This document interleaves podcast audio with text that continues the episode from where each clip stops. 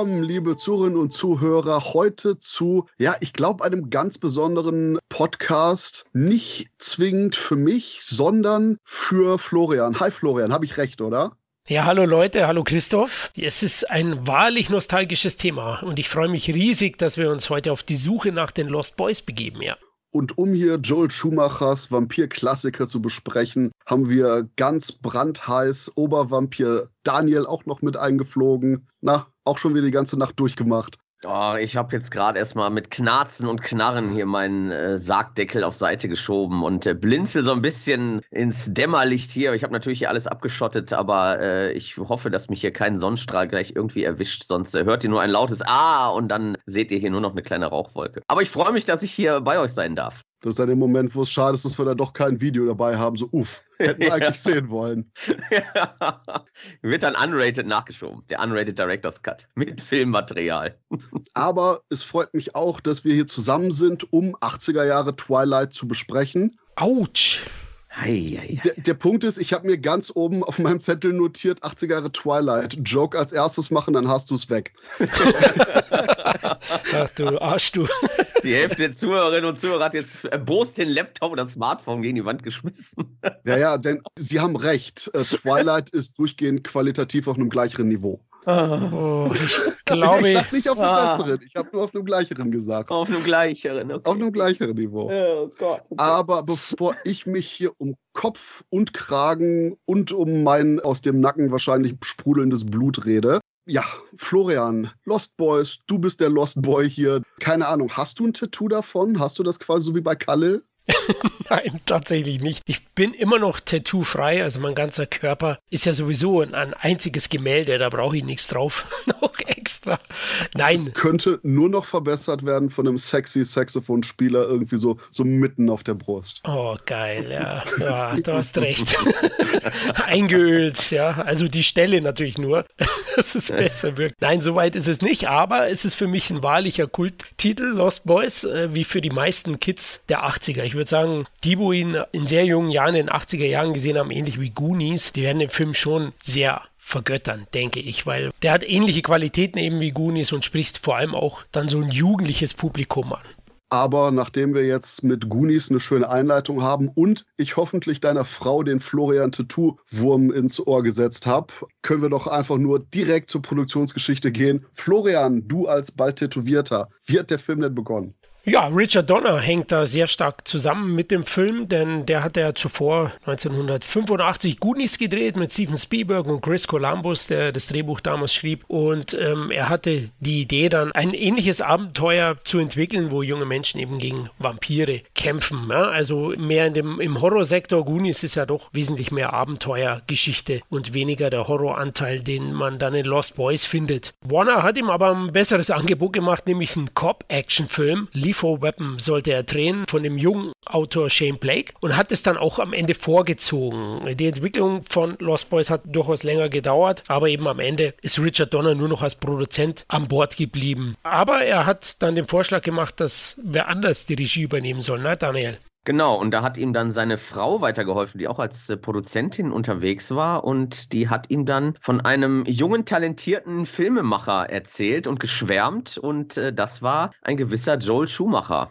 Ja, und dem hat sie ihn vorgeschlagen. Und äh, der junge Mann wurde dann kontaktiert und angefragt, ob er nicht Lust hätte, diese ja, Kids, Vampir, an Peter Pan, Goonies angelehnte Vampirfilm zu übernehmen. Was er dann allerdings erstmal ablehnte, weil er sich dachte, nee, so eine, so eine Peter Pan-Variante mit Vampiren sagt ihm nicht so zu. Dann hat er tatsächlich erstmal alle Leute angerufen, alle Verantwortlichen hier bei Warner und auch äh, Produzenten und wollte eigentlich absagen. Er ist aber keinem aber durchgekommen. Also er hat dann quasi auf dem Anrufbeantworter Nachricht hinterlassen, hör mal, meldet euch mal zurück. Ist dann joggen gegangen und während er äh, sich seinen sportlichen Aktivitäten dann äh, draußen hingab, äh, hat er so mehr oder weniger immer weiter über die Situation nachgedacht, über, auch über die Prämisse des Films und hat sich gedacht, verdammt nochmal, warum machen wir aus den Kindern keine Teenies, bauen Motorräder ein, richtig coole Outfits und machen das alles ein bisschen ruppiger, ein bisschen härter, ein bisschen erwachsener, raus so aus diesem Peter Pan, Goonies Vibe und äh, ja, machen das Ganze halt für ein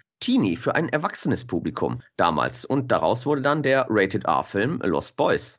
Und ich denke, wir steigen jetzt auch direkt in die Story, in den Film, in die Besprechung ein, können zwischendurch noch weitere Fun Facts reinhauen. Ich habe zum Beispiel noch einen für den Sexy Sex Man, den ich mir groß notiert habe hier. Aber dazu später. Wir haben ja also neue Familie, kommt nach Santa Carla, und der ältere Sohn der Familie sagt so, hm, ein bisschen tot hier in dem Küstenort, aber da rennen so ein paar coole Typen rum. Einer davon äh, namens David, der aussieht wie Kiefer Sutherland, ist auch irgendwie so voll der Rocker. Wie wäre denn, wenn ich mit denen rumhänge? Denn, oh ja, die haben auch noch eine ganz scharfe Braut mit in der Gruppe. Ein paar Vampirsachen später und dann treffen wir auf die Frog-Brüder. Und das ist der erste Punkt, wo ich komplett die Stimmung crashen muss und sage, ich hatte echt ein Problem und ich habe wirklich jetzt zum allerersten Mal, nachdem ich glaube ich zum vierten oder fünften Mal Lost Boys gesehen habe, erstmals richtig gemerkt, was mein Problem mit diesem Film ist. Der ist mega schizophren. Du hast die Geschichte von diesem Jungen, der gerade so im Erwachsenen wird, der in diesen Vorstadt-Küstenort kommt, Liebe, Vampire, Rebellion. Und dann hast du absolute Cartoon-Charaktere in Form der Frog-Brüder, die irgendwie mit dem jüngeren Bruder von der neuen Familie rumhängen und alles über Vampire wissen und mehr oder weniger Samstagvormittags Cartoon-Abenteuer haben, während irgendein Big Daddy als neuer Ehemann auf die äh, MILF steht, die jetzt mit ihrer Familie nach Santa Carla gezogen ist. Und meine ich das nur oder passen diese beiden Teile nicht wirklich zusammen?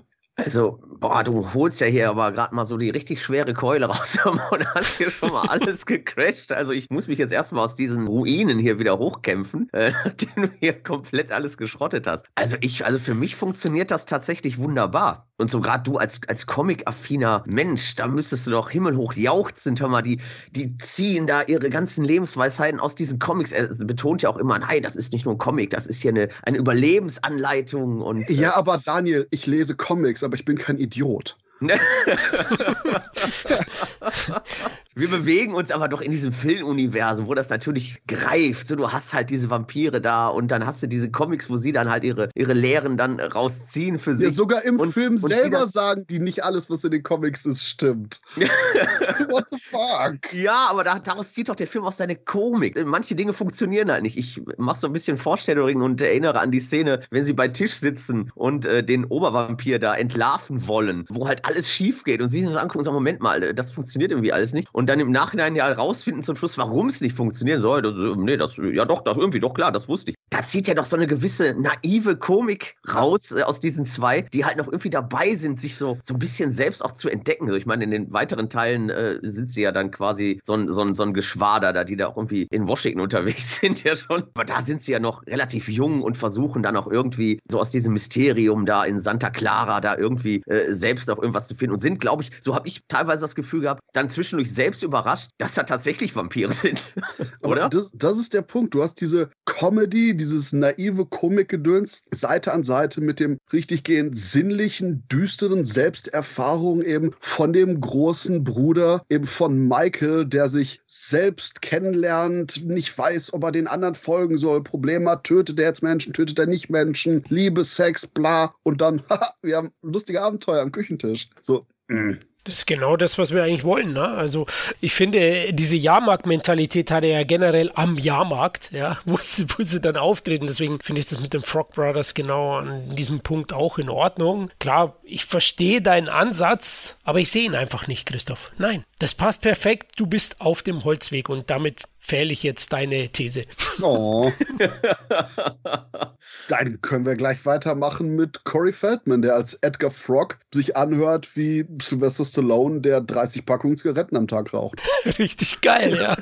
Mega, ja, der hat eine, eine basslastige Stimme, also mein lieber Mann. Da muss ich auch sagen, da hat die deutsche Synchro tatsächlich ein, ein gutes Pendant gefunden. Die ist ebenso basslastig, aber natürlich ist seine Originalröhre, also die, die rockt ja wirklich alles weg. Also wenn er da auftritt, unglaublich, unglaublich. In so jungen Jahren so eine Bassröhre zu haben, unfassbar. Aber das macht ihn umso cooler, möchte ich sagen. Und seine Stimme wird in den weiteren Teilen auch irgendwie immer tiefer, habe ich das Gefühl. Ging es dir auch so, Florian? Ja, ja, habe ich auch so empfunden. Also, ähm, ja, er ist schon so ein leichter Rambo-Verschnitt, ne? Also, er spielt das auch so, deswegen Sylvester Stallones Stimme. Wer weiß, ob es nicht bewusst dann so angelegt ist, höchstwahrscheinlich. Zum anderen, ich weiß nicht, ob der hohe Koksbedarf, den er zu der Zeit hatte, nicht auf, ein bisschen auf die Stimme gedrückt hat. Das kann natürlich auch sein. Stephen King gefällt das. ja, genau.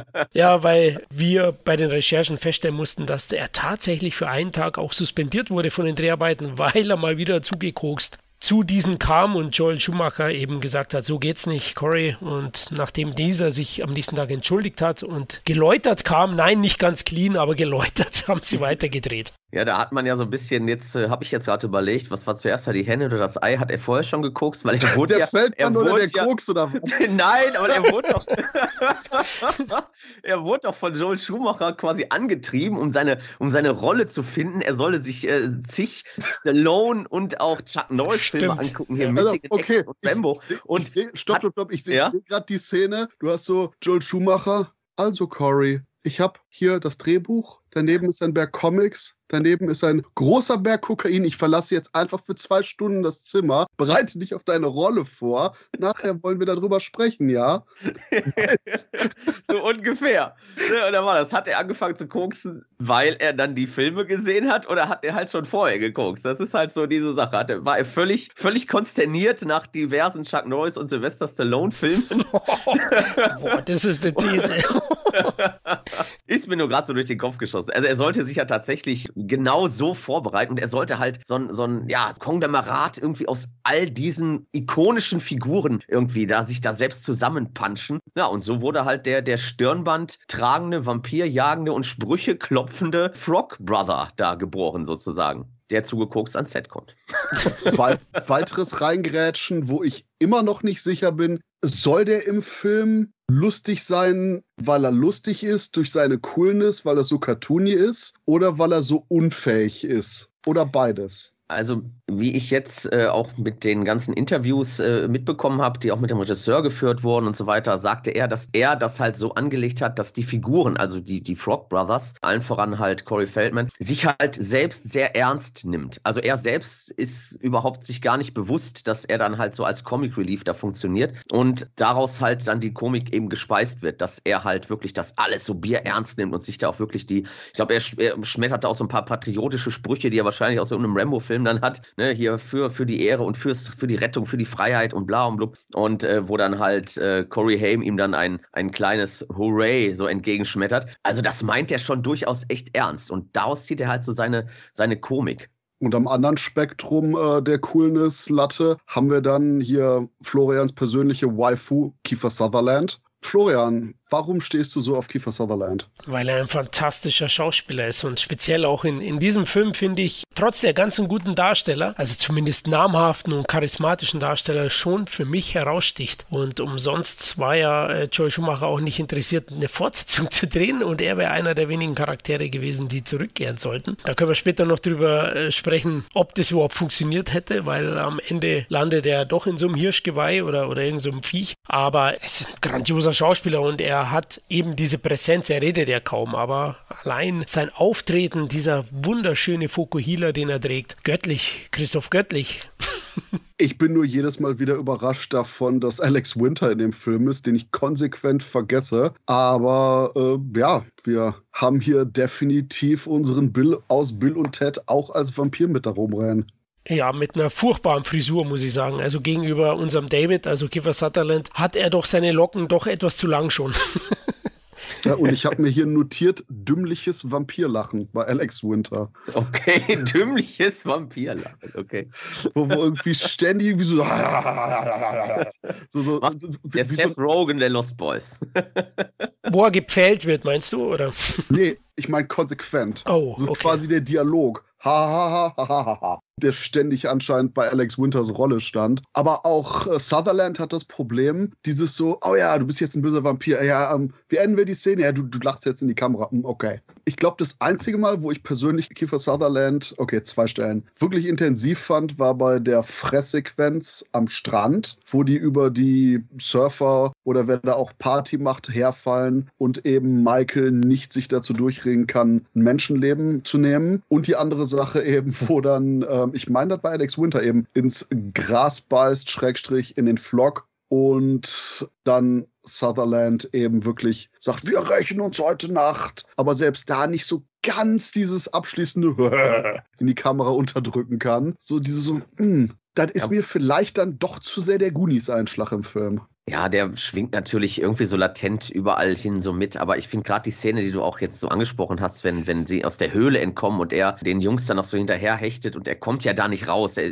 Sonnenstrahl verbrutzelt ja kurz seine Hand, weiter kommt er ja dann nicht. Er hat, glaube ich, noch kurz äh, Corey Feldmans äh, Rockzipfel, wollte ich schon gerade sagen, aber Hoseneinschlag unten noch irgendwie erwischt. Und dann guckt er ja noch so und dann hasserfüllt in die Kamera und dann, also ein so eine Träne läuft ihm ja dann so ja, runter. Und die, die tatsächlich daraus herrührt, weil die Kontaktlinsen im Auge ihm sehr schmerzen Ärzten, also die konnten diese Kontaktlinsen nur vier bis fünf Minuten tragen, weil die halt kaum Luft ans Auge irgendwie ranließen. Das wurde von den Engländern im Ersten Weltkrieg irgendwie entwickelt, so eine, so eine Technik, um halt beim Fallschirmspringen nicht eine riesen Brille tragen zu müssen. Und äh, das heißt, die, die Träne, die ihm da runterläuft, ist tatsächlich echt. Und das ist schon ein schöner, intensiver Moment, wie ich finde. Und äh, finde ich toll, dass sie die Träne, also quasi das Authentische, dann auch so drin gelassen haben. Also ich mag diesen Moment und ich mag auch so diesen Vibe, den er hat, weil er, er ist ja nun mal so dieser Anführer, so dieser coolen Jungs, so dieser Clique, der halt irgendwie alle, alle beiwohnen wollen. So, man will halt Teil der coolen Jungs da irgendwie sein. Und das ist ja auch so, es ist ja Lost Boys, es sind ja keine Lost Men. Also er ist ja auch noch irgendwie in einem, ja, in einem erwachsenen werden Alter irgendwo stehen geblieben. Und das auch vielleicht so ein bisschen die Ambivalenz zwischen, okay, ich bin jetzt hier der böse Vampir-Anführer, aber irgendwie bin ich auch noch ein, ein Typ, der irgendwie so ein bisschen Spaß haben will, mit Motorrädern rumfahren möchte und mich ein bisschen hier mit Mädels äh, ja amüsieren möchte und über den Jahrmarkt gehe. So, dass das so ein bisschen so auch so eine Ambivalenz in seiner Figur ist, wie halt in allen Figuren von denen, was in den Fortsetzungen, finde ich, noch deutlich weiter intensiviert wird bei manchen Momenten. Aber da kommen wir dann gleich drauf zu sprechen. Deswegen, also ich finde, äh, er macht hier seine Sache ganz gut. Naja, er hat dann nach den Flüchtenden gegriffen, sich die Hand verbrannt. Aber ich denke immer, hat er sich den Kopf verbrannt? Denn die ganzen Vampire benehmen sich und haben Überlebensinstinkt wie Sloth aus die Goonies. Also, wo die auch nachher einfach nur mehr oder weniger selbst alle in die Fälle fallen. Und das Problem ist, wie gesagt, ich will jetzt nicht allzu negativ werden bei Lost Boys, denn der Film ist absolut charmant und genau das, was eben Florian sagte, diese Jahrmarktatmosphäre, diese so, hier ist Drama, hier ist Fun, hier ist sexy Saxophone Music. Das kommt wunderbar rüber und mein riesiger Faktor, weshalb ich Lost Boys auch so oft gesehen habe und den im Endeffekt mag, ist der Style. Mein Gott, die gesamte Optik, dieses punkige Küstenort-Feeling, all das kommt unglaublich gut rüber und eigentlich müssten Buffy und alle Vampirserien ab den 90er Jahren Tantiemen zahlen, weil die einfach nur das komplette Make-up übernommen haben hier von den Blutsaugern. Und der Film sieht unglaublich gut aus und hört sich sogar noch besser an. Richtig, genau. Du hast jetzt die, mit die größten Stärken neben den Darstellern, die du nicht so stark findest, wie wir schon. Also ich habe nicht unbedingt was gegen die Darsteller, ich habe nur was gegen das Drehbuch. Ja. okay, okay. Ja gut, ich dachte jetzt, weil du, weil du Kiffer an den Kahn pissen willst, aber gut. Nee, wie gesagt, es, es, geht, es geht um die Sachen, die er machen muss für seine Rolle, nicht wie er es macht. Okay, okay. Aber atmosphärisch bin ich bei dir, ich habe es ja erwähnt. Also äh, unglaublich. Ausstattung, Kostüme, Make-up, fantastisch. Kameraarbeit, Michael Chapman, brillant. Allein wenn die Vampire zu Beginn die erste Szene der, der Jahrmarktspolizist gerissen wird, ja. Also die Kamera von oben, damals gab es noch keine Drohnen. Also diese Shots waren schon wahnsinnig aufwendig für damals, weil die Vampire, man sieht sie ja nie direkt, man sieht die Kamera oben in den Lüften kreisen und auf ihn, der auf dem Parkplatz geht, zu seinem Auto, auf ihn zufliegen und ihn dann packen. Ja. Man, sieht, man sieht nie wirklich sie mit ihm zusammen. Das finde ich sehr, sehr atmosphärisch und toll inszeniert und du sagst, das Score wie Soundtrack ist legendär und das ist auch einer der großen Faktoren, das höre ich immer wieder von Leuten, die den Film lieben, die Lost Boys zum Kultfilm machen. Ja? Also Cry Little Sister, People Are Strange, Lost in the Shadows und dazu eben unser ja, eingeölter, oberkörperfreier Saxophonspieler. Hier ein Fun Fact: Der Typ,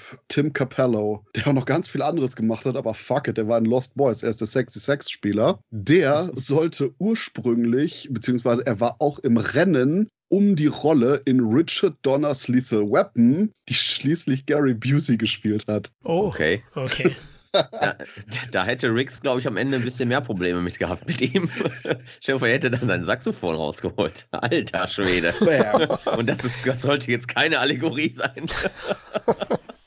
Aber legendär, ne? Also heute auch noch Absolut. Kult. Also, und der Film eben Mode und alles. Ja, ihr habt im Grunde ja schon alles, alles genannt. Also, ne, Florian, du sagtest, erwähnt es gerade zu Recht, Michael Chapman, der hat hier eine, eine, wunderbare Kameraarbeit abgeliefert. Äh, wie er selbst im Interview auch sagte, dass er quasi, ja, diese Szenen auch immer selber entwickelte bis zu dem Zeitpunkt. Und dann traf er auf Joel Schumacher, der halt wirklich nicht nur gut Regie führen konnte, sondern auch wirklich ein Auge hatte, wie soll jetzt wo die Kamera sein. Also, er, Michael Chapman musste quasi nur noch im Grunde äh, Anordnungen Folge leisten. Er musste gar nicht mehr groß selber überlegen, wie er was irgendwie einfängt. Das hatte Joel Schumacher seine Vision schon komplett so im Blick, hat nur gesagt, hier müssen wir da. Und das fand er halt toll, dass Joel Schumacher da auch eben auf der visuellen, künstlerischen Schiene da halt äh, so gut fahren kann. Und da sind fantastische Bildkompositionen entstanden. Wie du schon sagst, die, diese ja, POV-Shots, nenne ich es jetzt einfach mal, wenn sie fliegen, ne, die hast du ja mehrere Male im Film. Dann untermalt mit diesen Rock-Hymnen. Also äh, für mich ist es wirklich äh, vor allen Dingen Cry Little Sister, das ist eine Rockhymne, wenn die erstrahlt. Also ich muss echt sagen, ich habe jedes Mal Gänsehaut, wenn sie da durch die Wolken dann fliegen und dann parallel montieren, wenn unser, unser Couple da das erste Mal in der Höhle dann äh, sich dann auch körperlich näher kommt. Das sind so richtig ikonische Rockstar-Einstellungen. Also das ist ja im Grunde ja schon Rock-Musik-Videosequenzen, die halt so super stilisiert daherkommen. Also das ist einfach Wahnsinn. Der Look ist fantastisch. Also man kann wirklich sagen, der Film atmet die puren 80er und das ist einfach absolut fantastisch. Eine Sache, die ich mir notiert habe, die ich sehr angenehm und regelrecht erfrischend fand, jetzt im Jahr 2022, war die Tatsache, dass hier die Frau, in die Michael sich verliebt, komplett ineffektiv, komplett hilflos war, wo ich dachte, heilige Scheiße. Hallo 80er Jahre, hier sind die 2020er. Ich kann mich nicht daran erinnern, weil ich das letzte Mal in irgendeiner Art von Film eine dermaßen hilflos ineffektiven Frauencharakter gesehen habe holy shit. Und wo ich auch echt dachte, so, wow, die braucht konsequent Hilfe, kriegt nichts auf die Reihe, muss ständig gerettet werden, fühlt ja. sich nostalgisch an. ja, ja, sie ist die klassische Damsel in Distress, ne? Also muss man ja wirklich mal so sagen. Die mit aber Damsel in diesem Sinne mit D-U-M-M geschrieben. Christoph. Eieieiei. Ja, also man hat ja auch so ein bisschen immer so, also ich wusste nicht so genau, welche Rolle spielt sie denn so in diesem ganzen Vampir-Konglomerat, was sie da hatten. Also die wurde jetzt nicht wirklich da durchgereicht. Also sie saß zwar irgendwie bei jedem Mal Motorrad und damit meine ich jetzt wirklich Motorrad, aber ansonsten weiß ich nicht. Ich glaube, mit David, es gibt keine großen Sex- oder Liebesszenen. Also ähm, ich glaube, sie hat mit Michael, hat sie, glaube ich, ihren Lover da irgendwie gefunden, aber die anderen scheinen auch gar nicht groß Interesse an ihr zu haben. Also an, sagen wir mal so, an ihrem Körper ne, wenn, wenn wir jetzt mal so auf die, auf die Sexschiene kommen. Dieser Vibe schwingt da ja überhaupt nicht mit. Und da scheint sie ja dann auch irgendwie erst zu erwachen, wenn Michael da Teil dieser illustren Runde wird, habe ich so das Gefühl. Aber ja, sie ist schon sehr hilflos und ähm, ist da auf den großen, starken Held angewiesen, der sie aus den fiesen Klauen der Vampire befreit, ja. Aber Jamie Gertz heißt die Darstellerin, ist ja wirklich eine Süße. Da hast du schon recht, aber ich glaube, die, die hat so diesen Geschwisterpart, oder? In dieser, in dieser Gruppe. So kam es mir vor. Der Kleine ist ja ihr Bruder. Ja, das wird erwähnt im Finale. Und ähm, deswegen. Ja, der, der kleine Bruder, von dem ich konsequent gedacht habe, das wäre ein kleines Mädchen. ja. Dude, ganz klassisch von der Kelly Family aus den 80ern. Also ich wusste sofort, das ist ein Junge. Ich hab, mich hat er so ein bisschen an die Figur aus Near Dark erinnert, muss ich sagen. Da ah, haben wir ja ah, auch diesen, ja. Ne, diesen, diesen kleinen Jungen, der Teil der, der Vampire ist und der ja auch nicht älter wird, ne, weil er halt verwandelt ist und so. Da musste ich irgendwie immer die ganze Zeit dran denken. Wobei die Figur in Near Dark, ich weiß jetzt gerade nicht, wie der Figurenname ist, aber die, die, ist natürlich weitaus diabolischer. Der Junge hier hat ja zum Schluss nur kurz seinen, seinen Moment, wo er dann, fand ich übrigens auch dann sehr witzig, wenn seine Schwester dann ihn anguckt und sagt, er tut doch gar nichts, er will ja quasi nur spielen und dann guckt er mit seinen Dämonenaugen und will irgendjemanden reißen, so aus diesem Schrank heraus sagte, ja, nee, ist klar, okay, er will nur spielen. Aber ähm, ja, da musste ich so ein bisschen an diese Figur, die haben so ein bisschen Ähnlichkeiten, finde ich. Ach ja, Near Dark, der andere Twilight der 80er. Catherine Bigelow. Aber 80er, weil du sagst, die Vampire waren in den 80ern dann schon plötzlich on vogue wieder. Ne? Davor waren sie ja weitestgehend aristokratische Grafen. Also Dracula 79 gab es sogar noch einen Dracula-Film. Der war gut. Der war gut mit Frank Langella als, als Dracula. Danach gab es noch die Verarschung Liebe auf den ersten Biss. Also solche Filme in der Richtung, wo die Blutsauger eben noch aus Rumänien kamen und lange Mantel trugen. Und Lost Boys war schon so mit Near Dark Game Changer. Es gab davor noch Fright Night. Auch ein sehr guter Film. Unglaublich fantastisch. Übrigens, liebe Hörer, es gibt dazu schon einen Franchise-Podcast beim CT. Reinklicken. Und davor noch Christoph Tony Scotts Begierde. Ne? Da gab es auch noch Vampire. Da wurde eher die, die Bisexualität der Vampire be, bearbeitet.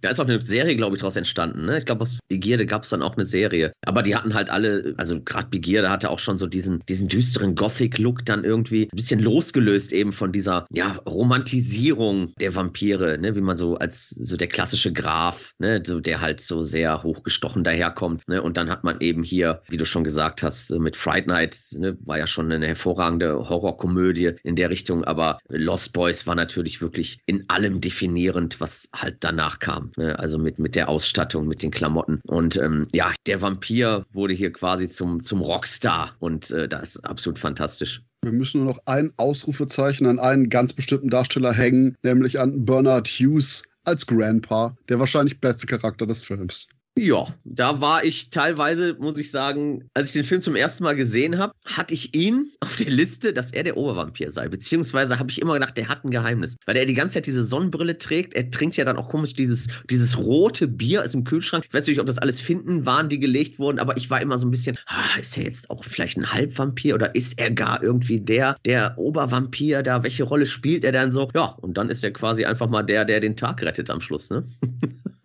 Das Wurzelbier, ja genau, das er im Kühlschrank äh, aufbewahrt. Du hast recht, ich war auch ein bisschen auf der Fährte, weil sie ja Max aus der Schusslinie genommen haben, also den mhm. zukünftigen äh, oder den, den neuen Lover der Mutter, weil er ja alle Tests bestanden hat. Genau. Das wäre eigentlich eine perfekte Überleitung zu Teil 2. Haben wir noch irgendwas zum ersten Film? Ich würde kurz noch die Location ansprechen mit Santa Carla. Ne? Also Stimmt, wir ja. waren jetzt bei der Atmosphäre, aber Santa Cruz, das ja Santa Carla darstellt, ist definitiv ein Kultort geworden. Ich habe zuletzt Wir gesehen wieder und ähm, auch dort wird ja Santa Cruz benutzt als Location. Ne? Also und vor allen Dingen hat ja Santa Cruz auch eine nicht ganz so erfreuliche Historie. Ne? Da sind, glaube ich, sehr viele Serienmorde irgendwie verübt ja, worden, genau. habe ich gelesen. Ne? Das hatte halt so diesen Ruf als äh, die Stadt mit der höchsten höchsten Mordrate. Und ähm, das wurde natürlich dann alles so ein bisschen aufgegriffen. Das wird ja auch im Film dann mehrfach erwähnt. Ne, die mussten ja dann Santa Cruz in Santa Carla umtaufen, weil die, ja, die Behörden und die, die Stadtoberhäupter wollten das nicht, dass ihre Stadt dann so negativ nochmal im Film dargestellt wird. Aber es ist natürlich am Anfang, da wird gar nicht viel erzählt, da wird einfach gezeigt, wenn sie halt ganz am Anfang nach, nach Santa Carla fahren, das Ortseingangsschild, dieses riesige Sunshine State Plakat mit Santa Carla drauf, alles toll und Sonnenschein und Friede vor der Eierkuchen suggeriert inspiriert und dann fahren sie dran vorbei und du siehst halt hinten auf dem Plakat hast du halt dann Graffiti und äh, Düsternis ne? und da wird halt auch schon ein bisschen so Foreshadowing betrieben, dass hier quasi die Sonne und die Fröhlichkeit und so halt Fassade ist und darunter verbirgt sich so einiges. Ja, das war auch schön, der Moment im, im, ersten Teil, wenn sie dann aus der Höhle sind und so. Ja, okay, wir haben jetzt einen, wir haben jetzt einen umgebracht. Ja, aber verdammt, sie, sie haben die Augen geöffnet und gesprochen. Sie haben uns überrascht.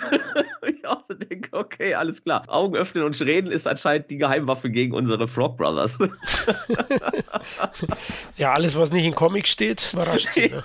ja, genau. Und gut, dass du jetzt von Comics redest, denn ja, eigentlich dachte man immer, machen wir noch eine Fortsetzung zu Lost Boys oder irgendwie ein Prequel, wo wir hier die jungen Jahre von Kiefer Sutherland haben oder machen wir irgendwie sowas wie Lost Girls, wo quasi das gleiche ist, nur mit jungen Frauen, damit wir noch weniger Energie reinstecken können. Interessanterweise wurde das später aufgegriffen, aber dazu komme ich noch. Dann aber Mitte der 2000er Jahre DVD-Boom, fuck yeah, die zweite große Direct-to-Video-Ära der Filmgeschichte begann. Früher hatten wir sowas wie PM Entertainment und jetzt hatten wir sowas wie, ich meine, Warner Direct hieß das, Florian? Warner Premiere ah, Warner Premiere, die gesagt haben, fuck yeah, jetzt machen wir einfach mal ein paar günstige Sequels zu unseren bekannten Filmen und haben dann auch ein bisschen rumgemacht, dachte, hm, wie ziehen wir das denn bei Lost Boys auf? Wollten dann auch irgendwie Corey Feldman wieder haben mit so einem typischen Hallo, ich laufe mal durchs Bild und Corey Feldman so, fuck you. Aber dann wurde das Drehbuch überarbeitet, das Ganze morphte von mehr oder weniger einem Remake zu eigentlich immer noch so eine Art Remake, aber als Sequel, wie heißt es doch heutzutage so schön, Soft Reboot und funktioniert eben dadurch sowohl als eigenständige Geschichte und als Fortsetzung.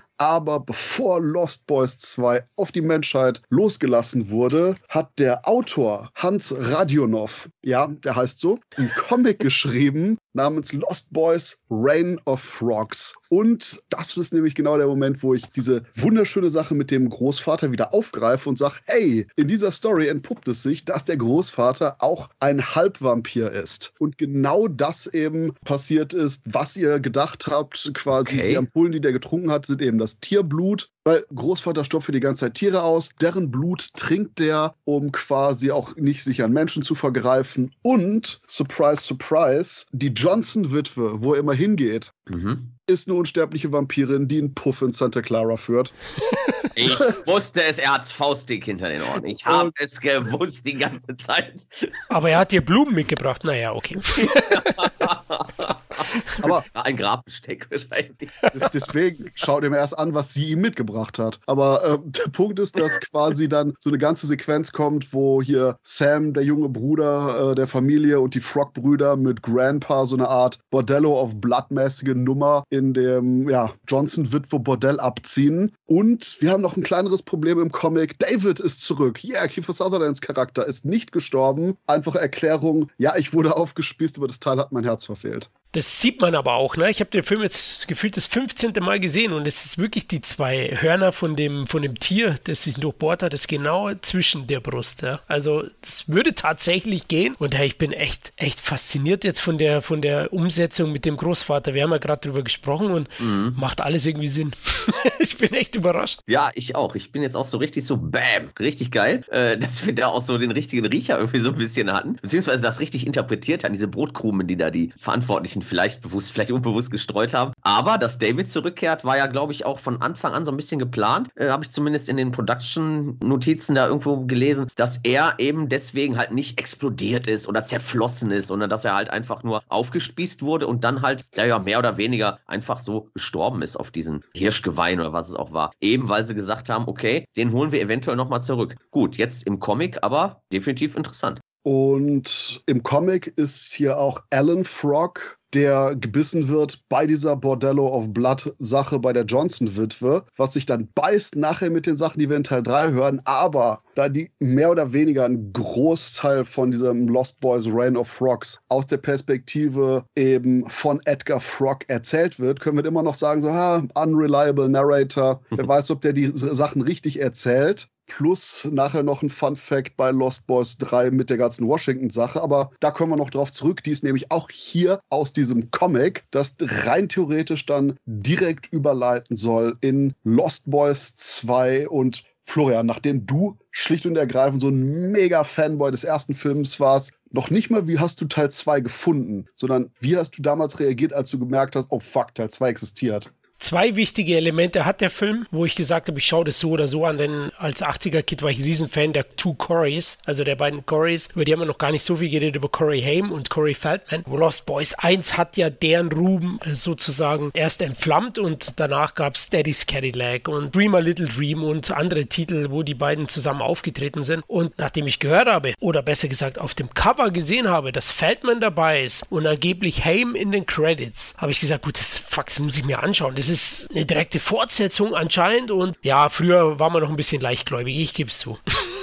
Nachdem jetzt Florian erzählt hat, dass er ja so oder so den Film schauen würde, machen wir hier so einen Spannungsbogen und fragen aber erst Daniel. Daniel, wie fandest du den Film eigentlich? Ich muss sagen, das hatte ich ja auch schon euch im Vorfeld gesagt. Danke, dass ich hier an diesem Podcast teilnehmen darf, denn ansonsten hätte ich mir die Fortsetzung, glaube ich, niemals angeschaut, weil eben, ja, ich mir dachte, okay, der erste ist halt wirklich so großartig, den ich wirklich in allen Facetten liebe. Das kann im Grunde nur kaputt gemacht werden mit einer Fortsetzung. Und habe aber natürlich dann, okay, jetzt, jetzt traust du dich mal ran und habe mir dann hier ja die DVD-Kollektion da bestellt und Teil 2 geschaut mit null Erwartung. Ich habe wirklich gedacht, ich kriege jetzt hier irgendeine absolute C-Gülle Gülle hier vorgesetzt. Bereite dich auf das Schlimmste vor. Und ich muss ehrlich sagen, ich hatte richtig Spaß mit Teil 2. Also alleine der Beginn mit Tom Savini war ich schon komplett drin in diesem Ganzen. Und ähm, ja, muss sagen, der Film ist für mich der, der kleine böse Bruder von Teil 1, weil hier halt doch deutlich exploitativer zur Sache gegangen wird. Also wir haben ziemlich viel Nudity-Sequenzen und auch verdammt nochmal ziemlich viel Blut und Gore-Elemente. Und da bin ich definitiv immer dabei. Deswegen Teil 2, doch, hat mir Spaß gemacht. Bevor wir jetzt Ganze weitermachen, Florian, nicht nur deine Meinung, sondern wovon handelt der Film eigentlich?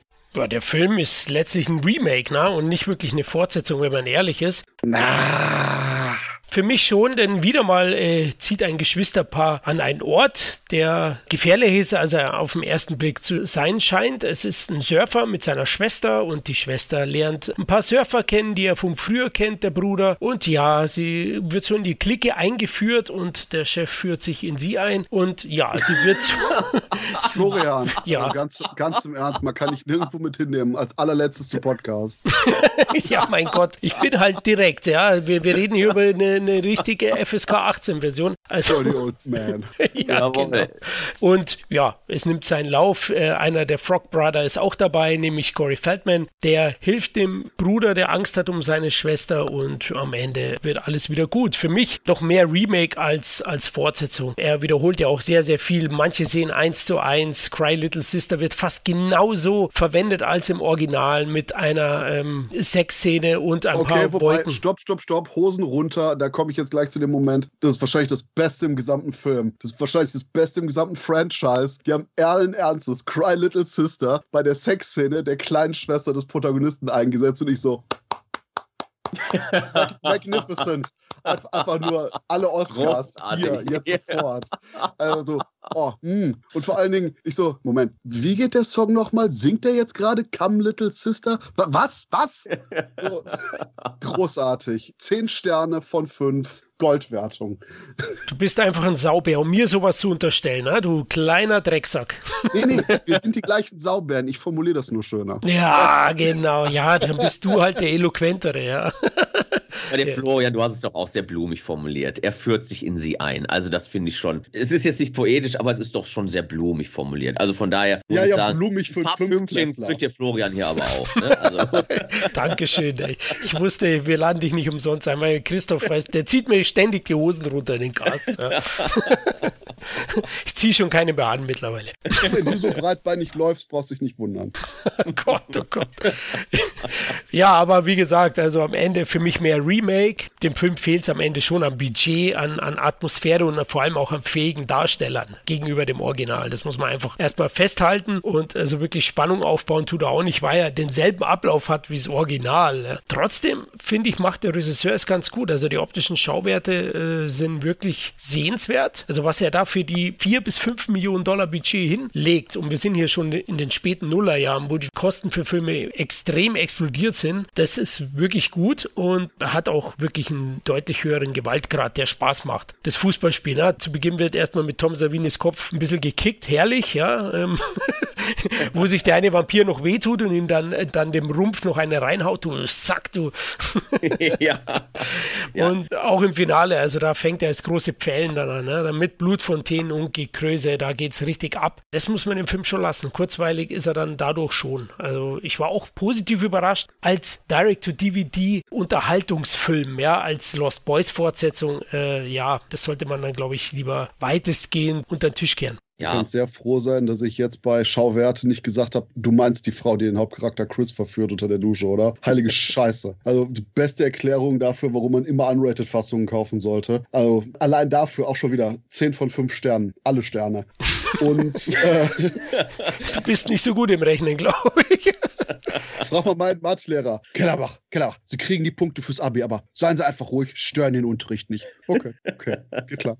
Ähm, ich gehe so weit und sage, okay, ich mochte jetzt Lost Boys 2 nicht mehr als den ersten. Also keine uh, Sorge, da gehe ich, jetzt, da geh, geh ich jetzt nicht hin. Wie gesagt, da gehe ich jetzt nicht hin. Oh, okay, okay, okay, okay. Das, deswegen. Ähm, wir, wir fahren unsere Krallen, unsere Zähne wieder ein. aber Lost Boys 2 hat den durchgehend gleichmäßigeren Tonfall. Das gefiel mir sehr. Und es gefiel mir extrem gut, wie der verschiedenste Themen des ersten Films variiert hat. Du hast eben hier nur ein Duo aus großer Bruder, kleine heiße Schwester, die eben hier in Luna Bay einziehen, wodurch aber auch der große Bruder in so eine komische Bruder-Vater-Situation reingebracht wird, übervorsichtig äh, ist und sie überall beschützen will. Und sie dann ja eben zum Halbvampir wird und dafür jetzt aber der große Bruder Chris aktiv sagt, okay, gut, nachdem ich jetzt hier mit Edgar Frog geredet habe, weiß ich, ich muss den Obervampir fällen. Deswegen unterwandere ich bewusst die Vampire und werde Teil von der Gruppe. Gut, die ganzen Punkte hätten deutlich mehr ausgeführt werden können, aber die Tatsache, dass man quasi hier die ganzen Konventionen des ersten Films auf den Kopf gedreht hat, fand ich sehr cool gemacht. Und heilige Scheiße, dass man Angus Sutherland, hier den Sohnemann, als Shane, als den neuen Obervampir besetzt hat geile Wahl von den Darstellern. Und Fun Fact hier, in dem Comic hier Lost Boys Reign of Frogs von dem gleichen Autor, Hans, komischer Nachname, da hatte man eine Szene im ersten Film, wo David und Co. am Strand die Surfer angreifen. Laut dem Comic Reign of Frogs war einer der Surfer hier eben dieser Shane, der als einziger überlebt hat und dadurch, dass er gebissen wurde, aber nicht gestorben ist, dadurch zum Vampir wurde. Ich glaube zwar nicht, dass das ganz zeitlich passt mit dem, was auch der zweite Teil etabliert im Endeffekt, aber hey, da haben wir eine weitere Verbindung zum ersten Film durch die Comics. Ja, hat einen schönen Bogen geschlagen, muss ich sagen. Äh, danke für die Info. Ich wollte noch sagen, dass der Film, ne, klar, wie Florian schon sagte, Stimmung, Atmosphäre ist natürlich alles nicht zu vergleichen mit Teil 1. Ne? Also das ist einfach ein Schwergewicht, was Stimmung und Atmosphäre betrifft. Und da kann Teil 2 und Teil 3 auch gar nicht mithalten. Ne, der funktioniert aber halt super auf der unterhaltsamen Schiene. Und äh, wie das schon Angus Sutherland, er ist, glaube ich, der, der ultimative Supersurfer da. Ne? Wird zumindest permanent so suggeriert. Ne? Er ist ja der, der Superstar, der Rockstar unter den Surfern vertue ich mich oder wird da nicht einmal gesurft in dem Film? Kann das sein? Also keiner geht irgendwie in diesem Film jemals surfen. Also die kommen manchmal aus dem Wasser und du hast so ein paar Aufnahmen im Vorspann. Ja, weil das habe ich mich die ganze Zeit gefragt. Sie sind dann irgendwann auf ihrem Motorrad unterwegs und Chris ist, glaube ich, auf einem äh, Skateboard dann irgendwie, wo ich dachte, ja, okay, ist zumindest ein Trockenpendant zum Surfbrett. Aber so richtig surfen geht da irgendwie niemand, aber macht auch nichts. Der Film startet allein schon super mit dieser kleinen Finte, weil man denkt ja, dass Tom Savini, jetzt der Vampir ist, der jetzt da die Surfer da verspeist. Und auf einmal dreht sich ja diese ganze Sequenz, diese ganze Szene, wenn er der halt das Opfer wird von diesen äh, Lost Boys, die da halt sich da breit machen. Und ähm, ja, Exploitation-Faktor ganz, ganz groß geschrieben, äh, trägt wahnsinnig zum Unterhaltungswert bei. Und vor allen Dingen, was ich ja vorhin schon sagte, im ersten Teil so diese Ambivalenz zwischen, ja, wir sind zwar böse Vampire, aber irgendwie sind wir auch noch Jungs, die spielen wollen. Und das finde ich intensiviert sich hier in diesem zweiten Teil noch viel mehr, wenn sie sich gegenseitig so Streiche spielen. So, ich erinnere an diese eine Sequenz auf der Party, wenn der eine so im Vorbeigehen immer eben so den Bauch aufschlitzt und die Gedärme so, oh, und er dann, oh verdammt, warum musst du das denn immer tun? Und wenn sie dann in der Höhle sitzen und, und dieses Videogame daddeln und ähm, er ihn dann auf einmal aufspießt auf der Couch und dann wieder so, yeah, das hast du wieder nicht kommen sehen. Also die sich so gegenseitig so ganz makabre, blutige Streiche spielen. Ja, wie halt im Grunde, wie man sich so, so Vampir-Teenies, die sich irgendwie selbst noch nicht gefunden haben und die halt einfach Spaß haben wollen, im Grunde eigentlich so vorstellt. Das gefällt mir alles an Teil 2 und macht es für mich echt ein rundes Ding, sag ich mal das war auch hier, wo ich mir fett notiert habe, äh, Vampir-Teens der Jackass-Generation. Denn passt. genau so würde das, denke ich, auch da ablaufen. Wenn man eben unsterblich ist, sich alles regeneriert, da wird man halt einfach nur ein bisschen durchgeknallter mit den in Anführungszeichen Späßen. Und ich gehe so weit und sage, dass ich das von der Einarbeitung der Jugendkultur mit den Vampirelementen besser fand als beim ersten Film, weil oh, wir haben coole Klamotten und Bikes. Ja, okay, gut, super vampirisch, yo, Dankeschön. Aber dass man quasi eben das Ganze übersteigert hat hier im zweiten Film durch die Vampir-Fähigkeiten, fand ich, war, fuck, das war regelrecht inspirierend für den ganzen Film davon. Na gut, da merkt man, dass du noch im Sackerl vom Papa geschwommen bist, wo der erste Teil rauskam, weil natürlich. What the fuck? Wie jung denkst du, bin ich? ja, gut, also 87 warst du, glaube ich, noch recht klein, zumindest, oder? Oder bist du noch wo geschwommen? Nee, war, warst schon auf der Welt. 87 wusste ich auf jeden Fall schon, dass der Film überbewertet war. okay, oh, Wahnsinn. Wunderkind. Weil äh, ganz klar, der erste spiegelt sehr, sehr genau die MTV-Generation von damals. Also. Aber, aber, genau das ist der Punkt. Der spiegelt die MTV-Generation wieder. Der spiegelt aber nicht die vampirisierte MTV-Generation wieder. Und das ist eben der Fakt, der hier beim zweiten besser ist, weil quasi eben dieses überhöhte Vampirsein viel mehr ein Faktor ist, anstatt mit einfach nur mit, wir sind MTV-Zuschauer, aber mit Eckzähnen. Ja, der erste ist halt so ein bisschen, ne, wenn man sich halt so diese ganzen Elemente dann anschaut und dieses fast durchgehende, ja, Rockmusik, Video, Stilistik hat. Also der Film, der erste Teil ist für mich einfach eine wahnsinnig große Rockoper mit allem, was dazugehört. Und ja, im zweiten Teil äh, bist du jetzt halt dann eher so, es ist ein bisschen verspielter, es ist alles so ein bisschen wilder, wie du eben schon sagst, so diese Jackass-Komponente so ein bisschen rein. Was das Ganze für mich beim ersten Teil nicht weniger gut macht, weil auch da hast du ja diese, ja, im Grunde diese diese Brückensequenz zum Beispiel. Brücken, genau, diese Brückensequenz, wo sie sich dann halt auch eben so amüsieren und halt dann auch, ja, jetzt nicht unbedingt Streiche spielen, aber halt ihre Grenzen austesten wollen, was ja zum Erwachsenwerden auch dazugehört. Ne, so Mutproben veranstalten quasi. Ne, das hast du halt im zweiten Teil einfach nur ein bisschen, ich sag's mal, alberner, ne, so im, wenn wir schon so aufs, aufs Jackass-Franchise spielen. Und das ist im ersten Teil halt alles irgendwie noch so ein bisschen, oh, ich will jetzt nicht sagen erhabener, majestätischer, aber mystischer. irgendwie schon mystischer, ja, schon so in, in die Richtung. Also wie gesagt, für mich ist es alles ein bisschen opernhafter, ein bisschen edler. Und ähm, das kommt dem ersten Teil, wie ich finde, halt wahnsinnig zugute. Und ja, Teil 2 ist halt da einfach ein bisschen kindischer, sag ich mal, trotz dem erhöhten Exploitation-Faktor. Vielleicht platter und direkter, aber wahrscheinlich, weil ich das miterlebt habe, kann ich dadurch auch eben das Ganze besser nachvollziehen. Ich meine, Florian hat hier irgendwie seine dritte Ehefrau Ende der 80er, von daher, der hat die Zeit mitbekommen. ich, ich, muss jetzt ein bisschen Knoblauch in euren Teil 2 Feiertrink äh, schütten. Die nervende Tante fand ich nicht so toll. Also, die, die war zum Kotzen. Ja, genau. Und eben, wie er sagt, also ich stelle mir schon die Frage, wenn ein so ein Vampir einen anderen Vampir durchbohrt, dann stirbt er nicht. Aber wenn ich ihm Pfeil irgendwie in die Brust schieße, dann zerplatzt er. Mhm. Das finde ich hat nicht so gepasst bei mir, aber okay. War das doch Bauch, oder? Ja, aber das Herz treffen die auch nicht immer, ja. Also äh, später, wenn sie dann durchbohrt werden. Hat Corey Feldman, ich meine, er ist ja nun, er ist ja nun gewachsen, ne? Corey Feldman ist ja im Teil 2 dann tatsächlich Priester, ne? Er wurde zum Priester geweiht im Internet, was ich auch sehr amüsant fand. Das war ne? super. Ne? Und, äh, aber war das aber, nicht Teil 3? Nee, in Teil 2 auch schon. Da hat er doch auch ah. schon diese Weihwasser-Bowls sich da zusammengebastelt. Ja, Und, aber dass er die selber macht, war in Teil 3, oder? Nee, ich meine, in Teil 2 äh, ist er doch auch schon Priester und hat doch da das Wasser gesegnet. Weil Keine Ahnung, ich habe die direkt hintereinander gesehen, von daher bin ich mir gerade echt nicht in sicher. In Teil 2 fliegt der Kopf mit dieser Bowl da von dem einen Vampir explodiert, ne? Kann ich mich ja, ja. ja, genau, genau, also genau. Die Szene ist in Teil 2, aber deswegen die ist in Teil dachte zwei. ich erst dieses explizite, besonders weil das quasi immer wieder so ein Running Gag war, dass, dass er sich online zum Priester hat weinen lassen. Das war in 3. Ja, aber in 2 kommt das doch mal nicht raus. Oder? Wie gesagt, ich habe die hintereinander gesehen, das ist ja, meine ja, Ausrede. Ich, Weiter geht's. Ja, ja, ich habe die auch relativ hintereinander. Wo ich auf hinaus wollte, wegen der Pfeile. Vielleicht hat er die ja auch irgendwie vorher in, in Weihwasser irgendwie getaucht oder hat die dann da irgendwie äh, speziell dann gesegnet. Du bist schon ein Fuchs. okay, ja. Ja, ich, ich okay. rede mir alles schön. Ich ja. drehe mir alles so, wie das irgendwie Unglaublich. Bei dir möchte ich nicht angestellt sein. Ich glaube, du drehst mir im Mitarbeitergespräch alles um. Du. ja, aber wir können dir nicht mehr zahlen, weil das und das. Okay, passt schon. okay, gut. Hast gewonnen. Generell, was den Style angeht, fand ich, war Lost Boys 2 sehr schwankend. Es gab so ein paar Sequenzen, wie zum Beispiel, wo die Vampire den Nerd verfolgt haben, die durchaus atmosphärisch waren und teilweise eine regelrecht Ramische Evil Dead Kamera sogar hatten und wo auch ein bisschen Farbe war. Aber ansonsten war der Film eben, und das ist leider dieses Warner Premiere Durchschnittsoptik, die irgendwie immer wirkten, als ob man so den Sättigungs- und Farbregler herausgedreht hätte, die irgendwie immer so halb braun, grau wirken und so nach dem Motto, hey Leute, Leute, wer war das nochmal? Joe Dante, der gesagt hat, der günstigste Spezialeffekt ist Farbe. Könnten wir bitte ein bisschen mehr Farbe im Film haben? Und ansonsten ist der Regisseur selber nämlich eigentlich ein sehr, sehr guter äh, DTV-Handwerker, PJ Pesce, der unter anderem den massiv unterbewerteten From Dust Till Dawn 3 gemacht hat, etliche Folgen der sehr, sehr coolen Tremors-Serie, die bei uns leider nie erschienen ist, und auch zum Beispiel Sniper 3 also der wusste auf jeden Fall schon wirklich, was er getan hat hier und wo auch eben, denke ich, dieser durchaus spürbare Exploitation, hey, wir ziehen das Maximum aus dem raus, was wir haben, Ansatz verwirklicht wurde. Weil der auch quasi bei seinen anderen Filmen, wo man immer die Tendenz merkt, okay, der weiß, er hat nicht viel Budget, aber Hot Naked Chick, ja, da gibt es eine längere Szene mit. Also so Sachen, dass Pesce da auf jeden Fall eine gute Wahl war für den Regisseur.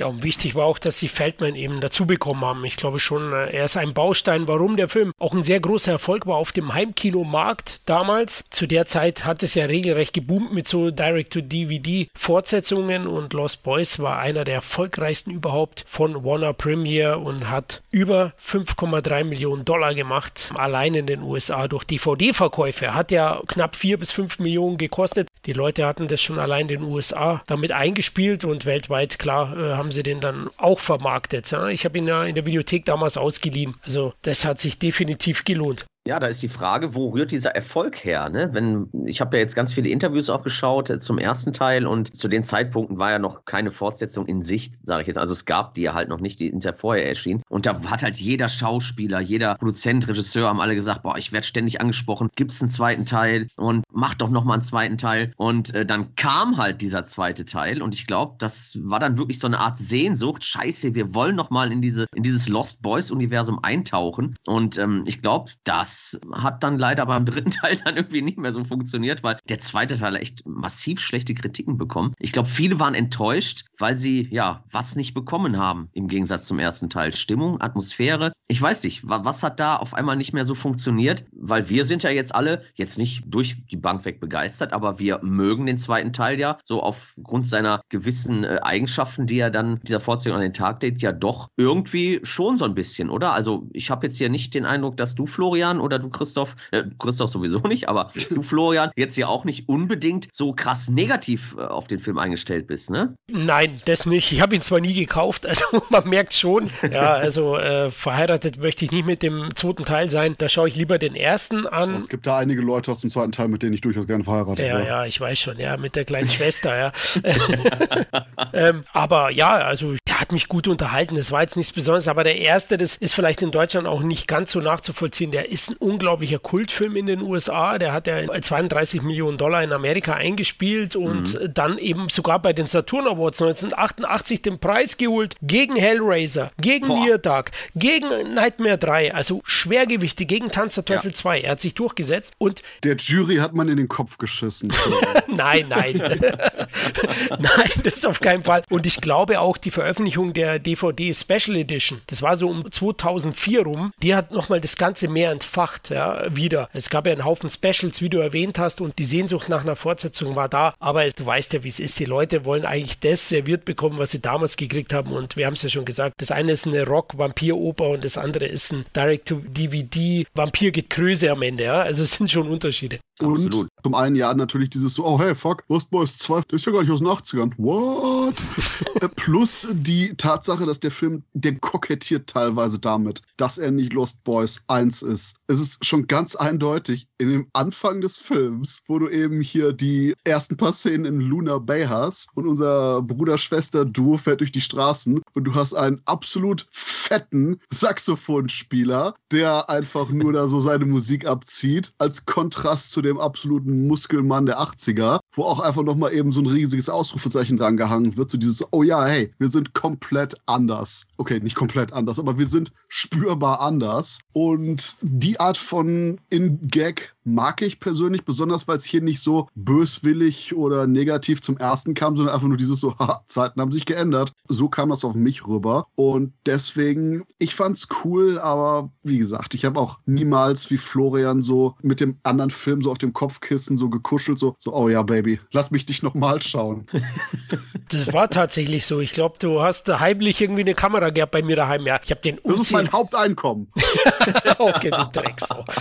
Jetzt halt ich's Maul. Komm, äh, leit irgendwie über auf Teil 3. ja.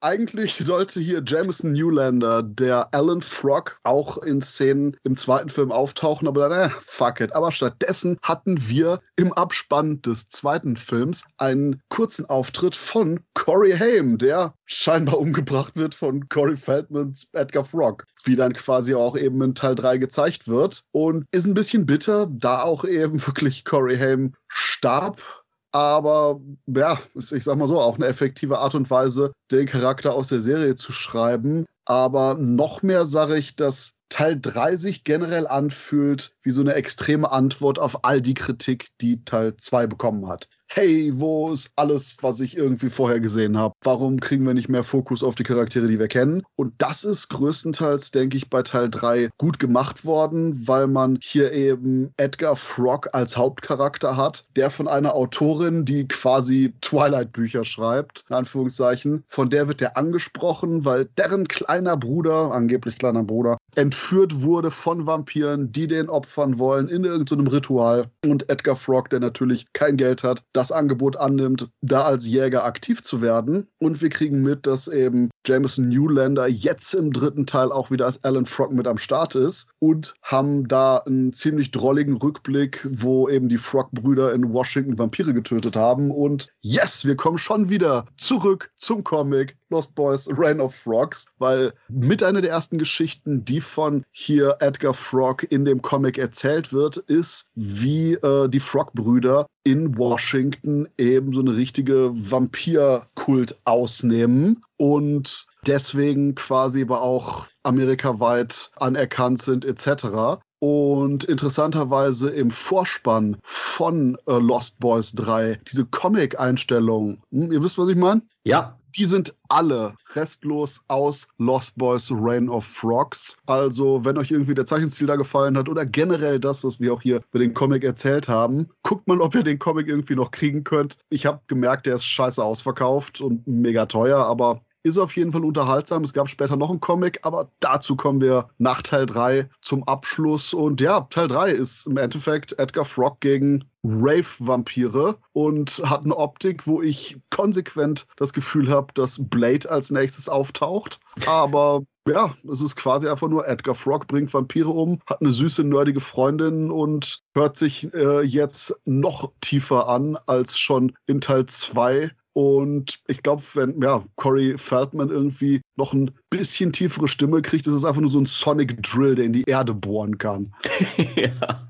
Ja, absolut. Also, ja, Teil 3, wo du gerade äh, die Comics erwähnt hast, ich habe da mal reingelinst und habe da mal so ein bisschen rumgeblättert und die sind, gehen ja auch schon massiv exploitativ zur Sache. Also, das ist ja schon eher so Teil 2-Style dann. Ne? Also, da wird ja schon ordentlich rumgesaut und äh, da war ich dann halt auch überrascht, als sie dann mit dem amerikanischen Präsidenten da im Grunde äh, zusammengearbeitet haben. Also, was sie für einen Stellenwert mittlerweile dann offensichtlich in der Geschichte oder in der, in der Gesellschaft da mittlerweile erklungen haben und das ja im Grunde Grunde weiß die Gesellschaft, dass es Vampire gibt, weiß man es nicht. Das ist so ein bisschen, sind sie da eher so diese Geheimorganisation, die sie im Untergrund dann äh, eher operiert. Ja, und äh, das wird ja dann tatsächlich am Anfang von Teil 3 dann, abgesehen von den Snippets aus dem Comic, die man an den Anfang mit reingewoben hat, haben wir ja eine komplette Sequenz am Anfang, die ja wirklich dann auch in Washington und ich glaube auch so im Weißen Haus sogar spielt, wo ja dann Alan Frog dann letztendlich doch mal in einen Halbvampir verwandelt worden ist, worauf sich ja die zwei Brüder dann ja trennten. Also ist das ja quasi wirklich passiert, weil er wacht ja dann am Anfang aus so einer Art Albtraum. Anscheinend beschlebt er die Situation ja immer wieder, weil du vorhin sagtest, dieses unzuverlässige Erzählen, was ist jetzt wirklich passiert und was ist alles nur in Corey Feldmans drogengeschwängerten Kopf passiert oder Edgar Frogs. Und das scheint ja dann wirklich passiert zu sein, weil Alan Frog ist ja der Halbvampir, der ja zum Schluss dann ja auch wiederkommt, beziehungsweise er besucht ihn ja auch zwischen zwischendurch. Und ähm, ja, perfekter Einstieg zu Teil 3. Ne? Vor allen Dingen, wenn man dann ein schöner Gag, wenn die Banken vor seiner Tür stehen und äh, ihm sein restliches Hab und Gut wegnehmen wollen. Das hat so ein bisschen Attitüde von Blade 2, wo er der Anwalt, ne, was sind sie denn, Mensch oder Vampir? Schlimmer, ich bin Anwalt. So hast du jetzt halt in Teil 3, ja, die blutsaugenden Banken, die dich halt äh, auf ganz andere Art und Weise, ja, leer trinken wollen. Fand ich einen schönen Einstieg. Ja, und dann geht es halt auch schon direkt rund. Eben, wie du schon sagtest, mit dieser Autorin, die natürlich unfassbar unfassbar an die Twilight-Autorin. Wie heißt sie? Nancy, Nancy Myers? Ist es Nancy Myers? Und ähm, ja, einfach ein paar schöne Seitenhiebe. Vor allen Dingen die Dialoge mit Corey Feldman und mit ihr über ihr Werk, über ihr Schaffen. Herrlich. Macht richtig Spaß. Also definitiv ein, ein Frog-Film, ja, da hat Christoph schon recht. Also man macht ihn zum Hauptdarsteller. Man hat auch viele Rückblenden, ne? Das hatte der zweite nicht so. Also wahnsinnig viele Rückblenden auch mit Corey Haim und Corey Feldman und Newlander, der übrigens ein paar sehr schlechte Jahre gehabt haben muss. Also der wirkt sehr alt in dem Film.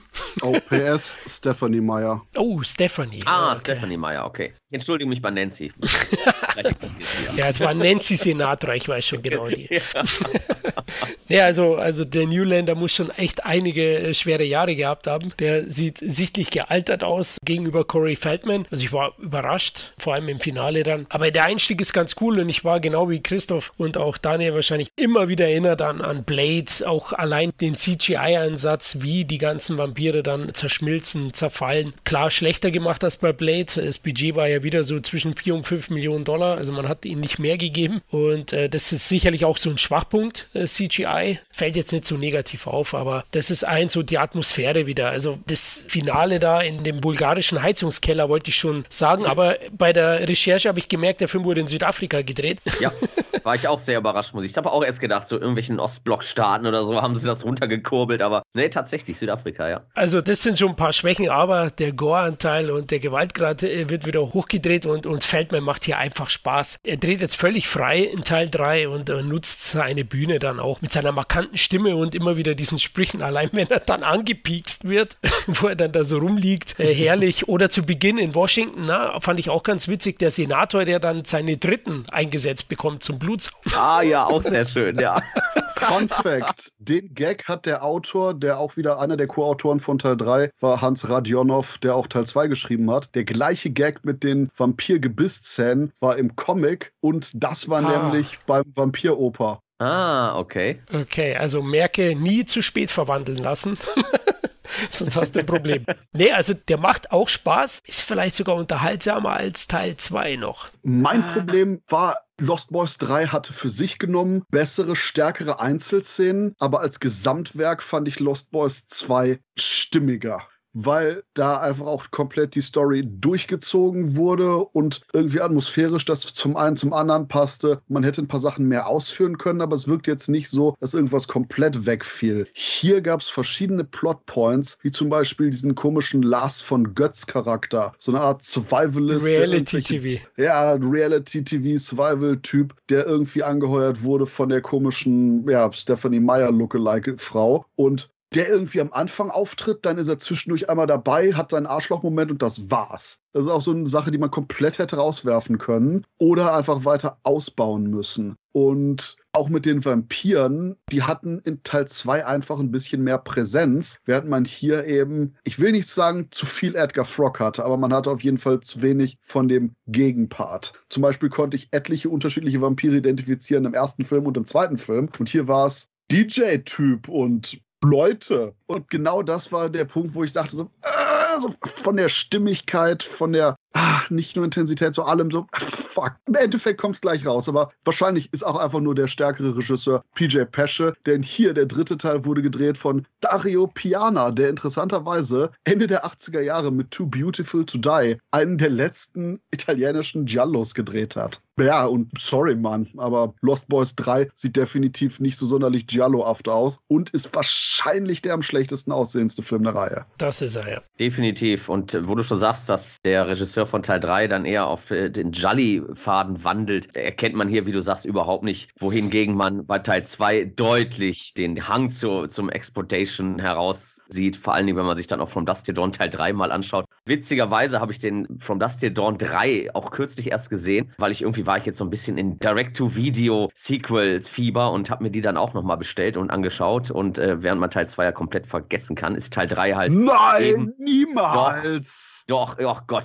fürchterliches Ding. Aber Teil 3 hat, atmet halt wieder so schön diesen, ja, diesen Exploitation-Geist, den halt der erste halt auch hat mit maximal Nudity und auch schönen Gore-Sequenzen. Und das hast du halt eben hier bei Lost Boys 2 im Gegensatz zu Teil 3, wo das Ganze wieder so ein bisschen braver daherkommt, ein bisschen wieder zurückgeschraubt wurde. Man hat hier und da sieht man noch ein paar Moppen, hier und da hat man noch mal so ein bisschen Blut, wenn dann jemand einen Hals durchgeschnitten kriegt oder so. Aber es wird nicht mehr so rumgesaut, in Anführungszeichen, wie im zweiten Teil. Wohingegen jetzt, wie ihr schon festgestellt habt, Corey Feldman hier natürlich die absolute Überpräsenz hat und hier dem Affen so richtig Zucker geben kann. Und ja, das gleicht das Ganze halt so ein bisschen aus. Er macht halt wahnsinnig Spaß. Er dreht vollkommen frei, wie er schon sagt. Und dann diese Figur von Lars von Götz. Heilige Scheiße, hab ich mich scheckig gelacht, wenn er im Grunde als Erster auf das Zielobjekt trifft und dann aber so denkt, hey, nein, Moment mal, das kann nicht sein. Hier ist irgendwas falsch gelaufen. Nein, äh, es kann jetzt noch nicht zu Ende sein. Ich hatte doch meinen großen Kampf noch gar nicht. Äh, wir lassen jetzt mal so die, der wirklich permanent die ganze Zeit bis zum Schluss immer noch davon überzeugt ist, dass er hier in so einer Reality-Show ist, wo alles gefaked ist. Das macht schon Spaß. Da hatte ich, da hatte ich wirklich eine gute Zeit mit, mit seiner Figur, auch wenn er natürlich komplett überzeichnet ist und einfach, ja,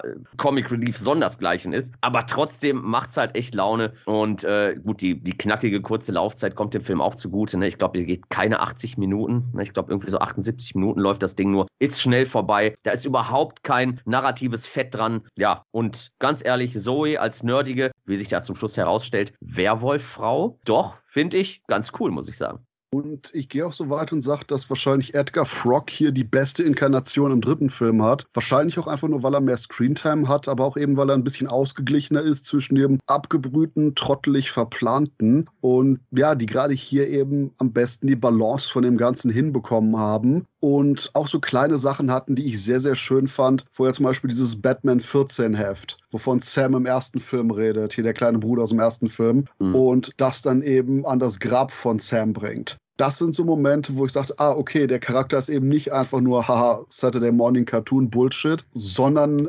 halbwegs sowas wie ein richtiger Mensch. Und ja. gerade, dass das hier in Teil 3 wirklich geschafft wurde, fand ich persönlich sehr schön. Ich muss allerdings sagen, mir ging Lars von Götz massiv auf die Eier. Aber wie gesagt, take it or leave it. Also sein Tod, sein Tod gegen Triple H war schon geil. Also. ja, definitiv. Der war auch ziemlich explizit, also Herz rausgerissen, ne? Also. Ja, stimmt. Er haut da einmal quer durch seinen Körper, glaube ich, durch. Ne? Hinten kommt die Hand wieder raus, meine ich, ne? Genau, richtig. Ja, das Herz siehst du dann noch ein bisschen pumpern und dann, ja, wird Triple hm. H auch schon gepfällt von seinem Adjutant, von Lars von Götz. Ich würde sogar sagen, mein Lieblingsmoment war der, wo die Vampire aus dem Flugzeug springen. Der war überraschend gut getrickst für DTV. Mhm, stimmt. Ja, und doch. das war auch das einzige Mal, wo die Vampire im dritten Film diese rebellische Blutsaugeratmosphäre hatten, wie die ganzen Vampire in 1 und 2. Wo man hier auch merkt, dieses, oh ja, das ist quasi jetzt deren Vampir-Variante von den Jet-Set-Disco-Leben. Dieses so, oh ja, wir springen über der Stadt ab, wortwörtlich. Das war mhm. Cool. Davon hätte ich viel, viel mehr haben wollen, weil ansonsten eben die Charaktere so scheiße blass sind. Also die Vampir-Charaktere, weil da einfach gar nichts kommt ansonsten. Ja, da hast du recht. Die Scheiße aus Krone ist ja auch die Wendung mit dem Obervampir. Also die Milchschnitte da echt. Ja. Also Boah. weniger Charisma als ein Trockenkeks. Also ganz Absolut. schlimm. Warum war Dane DeHaan nachher der Bösewicht? Keine Ahnung, ich weiß es nicht. Also ja. ich habe es auch nicht gecheckt, auch mit der Schwester. Okay, wie gesagt, das war eigentlich nur ein Joke, weil Typ wirklich aussieht wie Dane Ja, ja, ich weiß schon. Wo ich auch dachte so, what? Alle so, oh scheiße, war das Dane Hahn? Ich habe auch überlegt.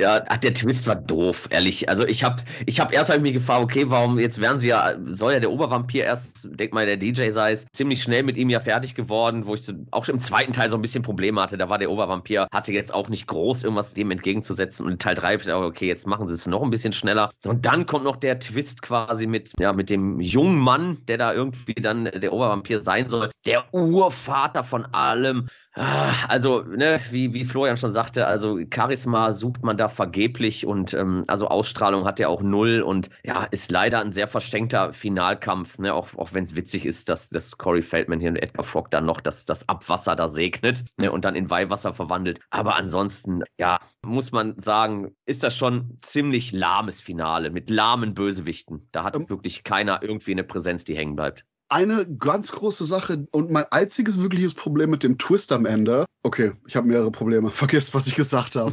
ähm, zum einen hast du den Moment, wo quasi die Offenbarung ist, oh nein, Dan Hahn ist der Bösewicht. Und, aber dann der Film komplett auf die Schnauze fällt, wo der die Rückblick einbaut, wo du quasi die Mittelalter-Variante von der Surferhacke ja. hast. Und das war der Moment, wo ich gedacht hätte, oh, kleine Drehbuchüberarbeitung. Wir haben ja die Vampirautorin und vor allen Dingen, wir haben ja dieses Buch über die Vampirgeschichte, das die niedliche Zoe die ganze Zeit liest. Was wäre, wenn man ab dem Vampirbuch geben zwei, drei Rückblicke eingebaut hätte von eben dem Hauptvampir mit der Kapuze über dem Kopf der eben die Sachen macht, nur um am Ende dann, wenn das enthüllt wird, den Moment zu haben, wo er sich die Kapuze abzieht. Wo man dann quasi auch eben merkt, oh fuck, die Rückblicke gingen ja über Dane Hahn. Oh ja, so war das. Das hätte man ganz einfach einbringen können und mm. damit hätte man auch eben strukturell nicht das Problem gehabt, so, oh ja, hey, wir haben jetzt quasi das Finale, aber Kinder, bleibt auf euren Plätzen. Wir haben jetzt einen fünfminütigen Rückblick. So, what the fuck? Weil mhm, das ja. komplett einfach nur die Stimmung crasht und wenn man quasi so ein bisschen die Anfänge der Vampirsachen haben will,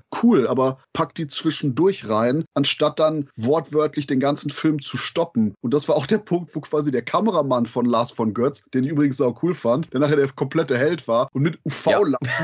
tausende von Vampiren zurückhält. Wo, wo ja! so, Leute, bitte kommt mal ein bisschen zu Pötte hier. Langsam fallen die Lampen aus. What the fuck macht ihr da oben? Und deswegen, dann hätte man das Ganze ein bisschen pfeffriger machen können, ein bisschen mehr Drive haben. Und ansonsten gefielen mir die generellen Ideen und auch der Twist, dass der eigentlich jüngere Bruder viel älter ist. Cool, wir haben Vampire, da geht sowas. Aber eben die Art und Weise ist ein bisschen ungelenk, von der Inszenierung und massiv ungelenk vom Drehbuch. Und warum legt er dann seine Schwester um? Das habe ich auch nicht ganz verstanden. Ja, das ist ja nicht seine Schwester. Naja, die hat ja quasi auch einfach nur Ach, so das als Handlanger. ein, ein Handlanger, sie, ja. Sie war ja einfach Ja. nur ein Vampir-Groupie. Das war ja, Ja. auch eigentlich der super Gag, dass es Stephanie Meyer ein wahnsinniges Vampir-Groupie ist und Leute opfern Mhm. will. Okay, that's a good joke. Und Ja, dann aber eben, anstatt zum Vampir zu machen, dann hätte auch noch irgendwie so ein Spruch gefehlt wie, oh Gott, du bist so ein Groupie, wir können dich hier nicht gebrauchen. So Vampire nerven nur. Reiß dir so die Kehle raus, the end. Irgendwie sowas. Um aber auch quasi da nochmal eben drauf einzugehen, dass sie ja eben diese Vampir-Roman-Autorin ist. Und ich denke auch eben, Lost Boys 3 ist eine Skriptüberarbeitung von einem echt unterhaltsamen Film entfernt. ja. Es wäre ein schöner Payoff gewesen, muss man sagen, was du jetzt gerade so ein bisschen skizziert hast, anstatt uns das einfach zum Schluss so als Erklärbär-Moment äh, uns um die. Ohren, ja, uns so richtig um die Ohren zu pfeffern, so wo du einfach nur da stehst und denkst, okay, du wirst halt wirklich komplett aus der Struktur gerissen und ja, das, das trägt wahrscheinlich mit dazu bei, dass eben dieses Finale so unglaublich lahm daherkommt, eben weil hier komplett alles ausgebremst wird mit dieser Rückblende. Ja, ist leider echt in die Hose gegangen und kein wirklich guter Payoff-Moment. Hier haben sie wirklich auf aller, auf ganzer Linie versagt, muss man leider sagen. Ja, ist der größte Schwachpunkt. Ich finde ihn trotzdem sehr unterhaltsam aufgrund von Corey Feldman und den Rückblenden. Ich bin ja Fanboy von Teil 1 und jeder Shot aus dem ersten Film veredelt das Ganze um einen Punkt. Oh, quasi Ja, der absolut. Matrix 4-Faktor. Genau richtig. Der hat auch neun bei mir von zehn. Das gibt dem Ganzen wirklich, das erdet das Ganze, das gibt dem Ganzen auch irgendwie echt Herz, muss man sagen. Auch wenn er dann am Grab steht und natürlich hat man im Kopf, dass Corey Haim ja tatsächlich gestorben ist. Ich weiß nicht, inwieweit das jetzt irgendwie dann äh, mit er, eine Rolle er starb erst hat. danach. Er starb Er erst starb- danach. Der sollte theoretisch sogar in Uh. einem vierten Film zurückkommen. Wahrscheinlich irgendwie eine Verschwörung. Er ist untergetaucht und hat wahrscheinlich das Comic dagelassen, damit er das dann bekommt, weil das der Treffpunkt ist oder so. So habe ich Mhm. mir das nachher hergeleitet, weil Ja. man aktiv daran gearbeitet hat, dass Haim im vierten Teil zurückkommen musste. Er sollte, aber der dann eben äh, gestorben ist. Puh, dann ist ja Teil 3 fast schon als Visionär anzusehen, muss man sagen. Ähm, Oder sehr Ja. kaltblütig. Oder sehr kaltblütig. ja, ja, Fall ein, einen noch makaberen und noch morbideren Touch als ohnehin schon. Aber äh, die Sequenz ist natürlich toll. Da fühlt man sich heimelig. Ne? Dann, es wird einem warm ums Herz, wenn man halt die Szenen aus dem ersten Teil nochmal sieht. Und ähm, ja, eine wunder, wunderschöne, warmherzige Komponente, die einen so richtig nochmal so mit so einer Decke kuschelig umschließt und sagt, ach guck mal, weißt du noch damals? Ja, schön. Hat mir auch gut gefallen. Genau, das spannt auch schön den Bogen, auch wenn es dann mit den grauen und blassen und schlechten Locations dann wieder niederkotzt, aber Ja. es hat mir ganz gut gefallen. Ja, mir auch, definitiv. Und dass äh, Corey Feldmans Figur, die halt äh, ja absolut, ja fast schon im wahrsten Sinne Comic-esque dann wirkt und er nicht komplett zur Knallcharge da irgendwie verkommt, auch wenn er da dem Affen ordentlich Zucker geben kann, sind halt dann eben die Momente, die ihn halt, ja, wehmütig zurückblicken lassen und dann wirklich ihm um einiges mehr Tiefe dadurch verleiht. Auf eine relativ simple, aber durchaus effektive Art und Weise, wie ich finde. Und wie er vorgeht bei den Kills, na, er redet ja eher mehr, als dass er dann killt, ja. Also seine Sprüche alles immer kommentiert. Da ist er komplett zur Inkarnation von äh, Sylvester Norris quasi geworden, weil er die Filme da aufgesaugt hat und ja, da einen One-Liner One-Liner nach dem anderen raushaut. Da tragen die Filme dann echt Früchte, die er sich angucken muss zur Vorbereitung. Es fehlte halt ein Schuhmacher, der sagt, jetzt ist mal Schluss. ja, ja, genau. Aber das Problem ist, dass Warner Premiere dann gesagt hat, jetzt ist Schluss, denn eigentlich sollte ein vierter Film, eigentlich sollte eine Serie kommen. Wie gesagt, während der Produktion hatten die Leute große Hoffnungen auf das weitere Franchise. Nur, ja, dann starb eben Corey Haim, dann starb Warner Premiere und das war es dann leider im Endeffekt mit dem Franchise bis 2016 und hey, erinnert euch noch an diese, "Huh, wir machen Lost Boys nur mit, mit Frauen, because no effort. Das äh, kam dann als Comic-Variante, als Lost Boys äh, mit sechs Heften, die dann aber auch nicht irgendwie weiter fortgesetzt wurden. Und inhaltlich schließt das Ganze komplett an den ersten Film an, wo hier Star, unser ineffektives, sexy Mädel aus dem ersten Teil, von den Blood Bells, diesen Vampirschwestern, eben zurück zu den Vampiren geholt werden soll. Und weil es 2016 waren und Memes cool waren, hat man allen Ernstes den Saxophonspieler als, ah, er ist der Believer als so eine Art weisen Ratgeber mit in die Story eingebracht, weil, hey, war das nicht ein Element, das die Leute im ersten Teil cool fanden? Und ja, wie gesagt, die Serie selber ging dann halt eben unter die Comicreihe. Allein schon mehr darüber rauszufinden, war ein bisschen schwierig, weil sie anscheinend so sehr keine Sau dafür interessiert hat. Ich denke aber, dass auf jeden Fall noch ein Film kommen wird, früher oder später, oder? Wie, wie seht ihr das? Ich meine, Hexenclub hat auch eine Fortsetzung gekriegt. Oh, ja. Ich höre jetzt so einen Schuss hier. Kopfschuss, ja, genau. Aber äh, das Lost Girl, das passt doch perfekt in die heutige Zeit, oder? Dass man Lost Girls, dass man das umsetzt. Oh, bitte kein Black Christmas 2.0 Desaster. Oh, bitte nicht. bitte, bitte nicht. Das sollen sie bitte, bitte lassen. ja, aber das Franchise ist, glaube ich, zu, zu bekannt, vor allem in den USA. Es wird kommen. Es wird irgendwas kommen, sicher mal. Ja, ich denke das, auch. Also es, es, rumort ja schon so ein bisschen, ne? Da werden ja schon die ersten Stimmen laut zu Remake oder Reboot, je nachdem, irgendwie sowas. Ne? So die Zeichen stehen so ein bisschen da drauf. Und ich muss ganz ehrlich sagen, ich brauche das nicht. Also ich habe da echt Angst vor, muss ich sagen, auch wenn ich jetzt keine keiner bin, der direkt schon mal im Vorfeld alles verteufelt, was an Remakes und so passiert. Aber den Film, die Stimmung, dieses tolle 80er-Jahre-Feeling zu transportieren in 2022er Generation, ah, ich weiß nicht. Ich glaube, das passt nicht. Ich glaube, das geht dann eher in Richtung von Teil 2 und 3, wo halt dann auch äh, so teilweise auch dann die sozialen Netzwerke so ein bisschen schon angesprochen worden sind. Wir erinnern uns ne, an, den, an den Blogger aus Teil 3, der halt hier dem DJ da seine Party da im Grunde bekannt machen soll. Was sagt er? Was trinken wir? Wir dich. Ja, genau, dich. genau der Moment. Und ich befürchte, das wird eher in diese Richtung gehen. Teil 1 wird weiterhin sein Alleinstellungsmerkmal behalten. Also ich sehe dem Ganzen jetzt nicht so positiv entgegen. Naja, dann kommen wahrscheinlich sonst so Sachen wie, oh, das Beißen der männlichen Eckzähne in den weiblichen Hals unterstreicht die negative Konnotation des patriarchalischen Systems. Das können wir auf keinen Fall darstellen. So, hm, okay, vielleicht sollte Lost Boys eigentlich tot bleiben, vielleicht wäre das besser. Aber das Problem an der Sache ist, dass die Leute im Endeffekt das Ganze gerne ernst nehmen können. Macht ruhig ein Remake von Lost Boys, denn im Endeffekt das, was bei Lost Boys interessant ist, ist das sprichwörtliche Lost Boys Konzept. Und da kann man durchaus auch eben zeitgenössisch Style, Politik, wenn man es richtig macht, und Co. reinbringen, weil man quasi eben diesen Ansatz dann gerne auffrischen kann. Weil ich denke, das Problem ist, wenn man sich festhält an so typischen 80er Jahre Kreationen wie eben den Frog-Brüdern, die haben damals funktioniert und funktionieren quasi als Legacy-Charaktere in den Fortsetzungen, weil man eben in der eigentlichen Geschichtenwelt so in etwa bleibt aber das Ganze dann rüberzubringen. Und das ist genau das, was hier eben passieren würde. So, oh ja, oh fuck, wir haben neuen Lost Boys hier. Wir müssen auf jeden Fall irgendwo Saxophonspieler haben. Wir müssen die Frog-Brüder haben. So, nein, nein, stopp, aufhören. Würde man einfach nur das Konzept als solches heutzutage neu bearbeiten, neu denken, das wäre wirklich schön. Aber leider ist, was heutzutage und Neudenken angeht, in der Kombination etwas, woran ich nicht glaube. Ja, da wird wahrscheinlich dann möglicherweise gar Menstruationsblut getrunken, anstatt äh, das Blut des Bist du wieder bei Black Christmas? In der Richtung. Ich bin schon, es, es tut mir leid, aber ich muss irgendwie, ist das so ganz dicht beieinander in meinem Kopf, wenn wir über, eine, über ein Remake von Lost Boys, vor allen Dingen Lost Girls dann reden. Ich kann einfach nie anders. Ich sehe sie Menstruationsblut trinken und, oh, fürchterlich. Und eben, was du sagtest mit ähm, ne, die männlichen Zähne in weibliches Fleisch und so weiter. Oh, das okay, das, das war jetzt ein Scherz. Nee, aber, aber der Punkt ist.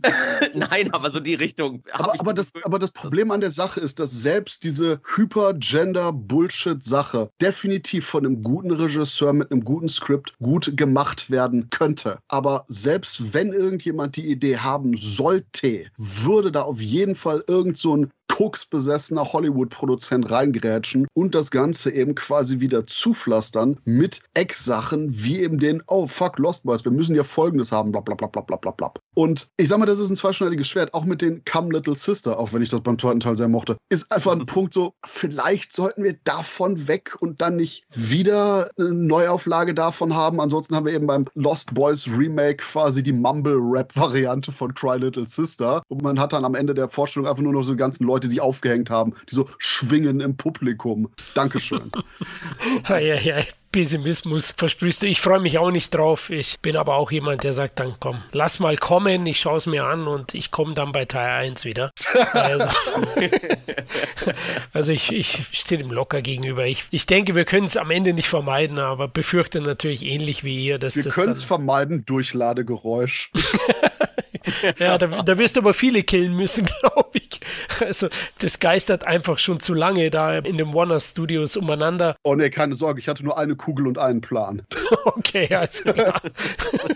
ja, der erste bleibt ja Kult. Ja, der bleibt uns und äh, auch Christoph wird noch bekehrt. Der muss ihn sich jetzt vier, fünf Mal nochmal anschauen und dann versteht er. So Ludovico-Methode, so, nein, Florian, Mitleid. Ah, ich stelle die Livestreams aus deinem Haus auch ab. Ah. ja, genau. ja, dem, dem Christoph muss da so ein bisschen der Teufel mit dem Belzebub, glaube ich, ausgetrieben werden. Den müssen wir dann quasi nonstop fesseln wie in Clockwork Orange vor den Fernseher und dann die Augen fixiert und dann nonstop Schleife Lost Boys. Ich glaube, irgendwann wird er jauchzend mit heulen.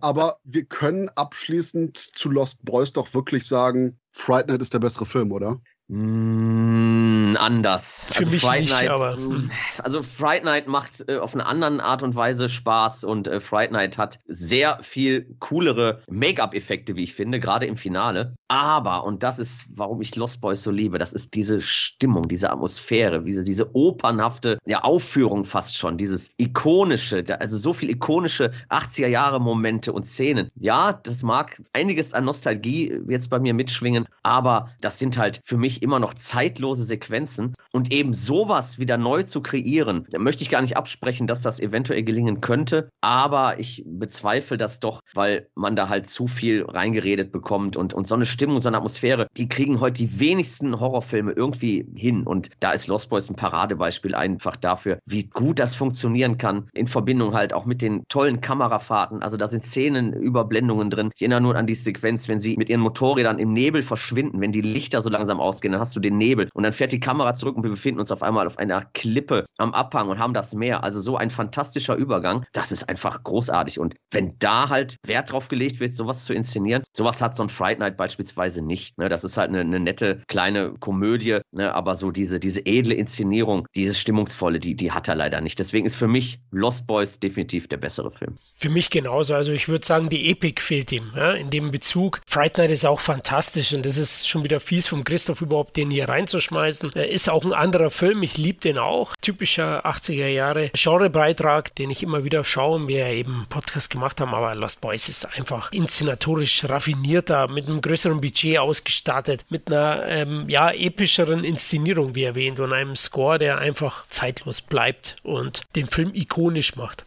Also ich sehe schon, bei Florian klopft so Fright Night so an die Schlafzimmertür. Hey, heute war doch unser Abend. Und von innen hörst du nur, oh ja, Kiefer, oh. Michael, nee, aber, äh, Michael.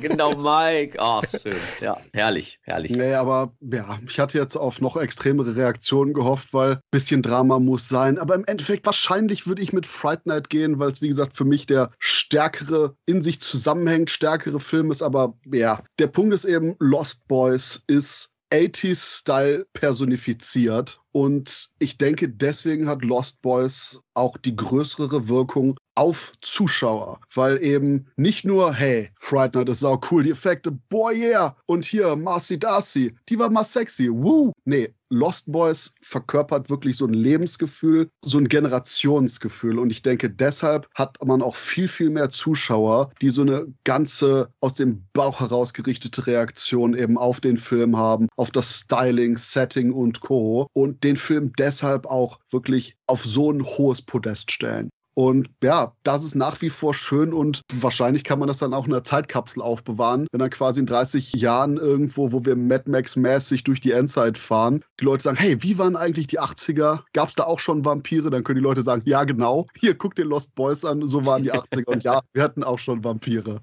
Genau, richtig. Es spiegelt den Zeitgeist perfekt, da hast du recht. Und nachdem ich da geboren bin, ist es ein besonderes Erlebnis immer wieder. Du, du meinst wiedergeboren, quasi so als Christ, weil du bist definitiv älter. Ja klar, du, du weißt ja, ich, Metropolis war mein erster Kinofilm. Ja, damals. Du meinst 1880. ja, genau, sozusagen, ja, den Roman. Mein Gott, er ist einer von ihnen. das erklärt alles. Richtig, ich altere nicht. Jetzt ist er weg, der Christoph. Nö, Jetzt Ende. Ist er weg. Ich, ich habe nichts, hab nichts mehr dazu zu sagen. Ich habe dich entlarvt, aber das, wie gesagt, das wusste ich ja schon durch die Livestreams. Ja. okay.